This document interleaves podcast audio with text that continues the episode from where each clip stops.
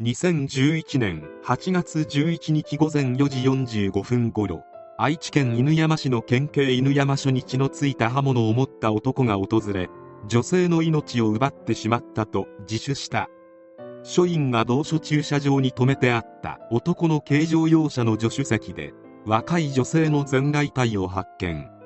警察は自首してきた自称派遣社員丹羽裕二当時45歳を逮捕した。丹羽裕二は一人暮らしをしており付近の人によると近所付き合いは少なかったもののテコンドー教室を開催しているような様子もあった。近所の女性は車で出かけるのをたまに見る程度で挨拶を交わしたこともないと話した。この庭という男以前から同じ手の犯罪を繰り返す札付きの超危険人物であった。1999年7月に盗み目的で市内の民家に侵入し住居侵入の現行犯で逮捕されている。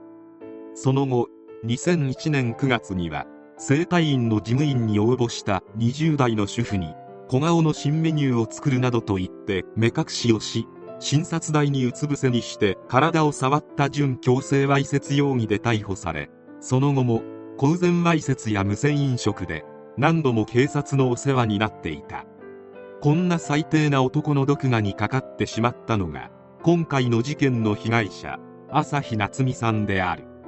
庭はカイロプラクティック会社の代表を名乗って朝日さんが所属していたモデル会社ビズミックモデルエージェンシーの名古屋事業部に電話をかけ店舗をオープンさせるのでイメージモデルの撮影をしたいと依頼。同社から送られた5人の写真やプロフィールの中から朝日さんを選んで派遣を求めた。モデル会社は個人からの申し込みは受け付けておらず初めて取引する会社については基本的にホームページを閲覧して判断していた。庭が伝えたカイロプラティックの会社のホームページは見つからなかったがこれから作ると説明され業務内容に関する質問にもよどみなく答えたためにモデル会社は庭の言うことを信用してしまった。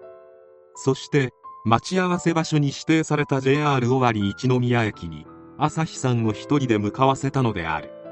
事件当日の午後1時21分朝日さんは自身のブログに「あとちょっとまったりしてお仕事行ってきますワクワク」と書き残していた。そして朝日さんは庭と二人きりで密室に閉じ込められてしまい庭の手にかかってしまったのである。終了後の連絡も指示しておらず庭が自首した後の午後に県警から連絡があるまで朝日さんが事件に巻き込まれたことに気づかなかったという。モデル会社幹部は顧客のところに一人で行かせることは通常のことだが危機管理が至らなかったと話した。裁判で朝日さんが命を奪われるまでの一部始終が明らかになった。現場は庭の自宅。庭は朝日さんに服を脱ぐよう指示。前科からわかるように撮影など真っ赤な嘘で当然最初からそういう目的であった。カイロプラティックの撮影で裸になる意味がわからないと朝日さんはその指示を断った。庭は思い通りにならなかったことに我慢ができなくなったのか朝日さんに強引に襲いかかり朝日さんは大声を出して激しく抵抗。そして警察に行かれてしまうと思った庭はナイフで朝日さんを刺してしまった。事切れた朝日さんにバスタオルをかけその日の夜に親族に死にたいと告げて行方不明に。その間何をしていたかというと自分の軽乗用車に遺体を乗せ自宅から東へ約20キロ離れた山中を走り回ったという。山中からは庭の供述に基づき朝日さんのバッグが捨てられているのが後に見つかっている。実際に山中まで行きながら遺体の息をやめた理由について息してもすぐに発覚すると思ったとの趣旨の供述をしていた。そして翌日午前4時45分頃愛知県犬山市の県警犬山署に遺体を乗せた車で自首してきたのである。庭はわいせつ目的ではないと主張したが今までの行いから信用されるわけもなく下された判決は懲役27年。判決理由で裁判長は動機は身勝手極まりないものであり酌量の余地はないと指摘。若くして尊い生命を奪われ死体まで損壊された被害者の無念さや遺族の悲しみは察するにあまりあるとした。一方無期懲役にならなかった理由として刺した回数が1回にとどまっていることなどから強い意欲があったとまでは認められないと指摘。また自首したことも考慮し有期懲役刑の上限に近い刑に処するのが相当とした。朝日さんの遺族は判決後再犯の恐れがある被告がたったの27年で社会に出てきて再び同じような行為を繰り返した時誰が責任を取るのでしょう。このような結論ではあの子が犠牲になった意味がありませんとコメントしている。この事件は違う意味で炎上したことがある。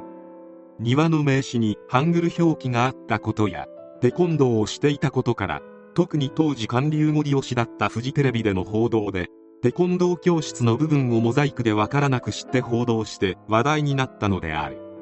朝日さんの告別式では親族や同級生モデル仲間など大勢の人が参列し参列した友人らは早すぎる死に許せないの一言ですと悔しさをにじませた。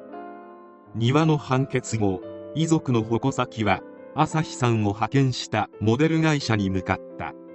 社員を同行させなかった点などに安全配慮義務違反があったと主張し約1億円の損害賠償を求める訴訟を名古屋地裁に起こした。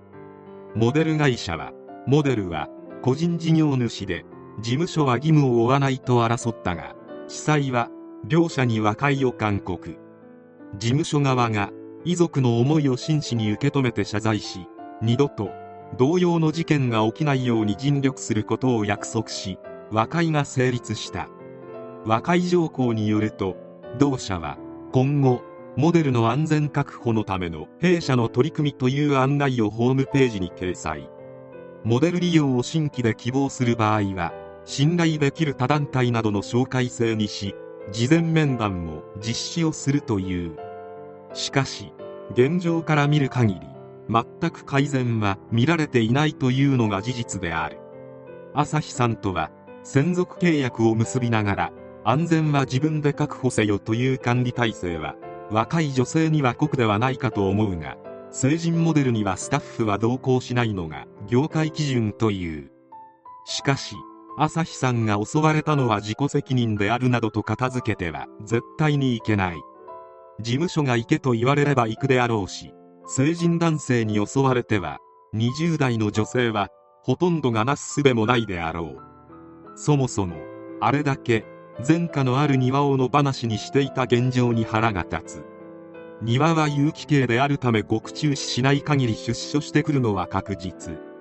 遺族の方が言ったように次の犠牲者が出た時に誰が責任を取るのかという話になる。何も庭に限らず出所後に凶悪犯罪を犯した犯罪者は山のようにいる。庭に一般社会は向いていない。2040-2050年頃に出所してきた時に当時を知らない人でも庭がどんな人物が知ってもらえるよう周知活動を行いたいと思う。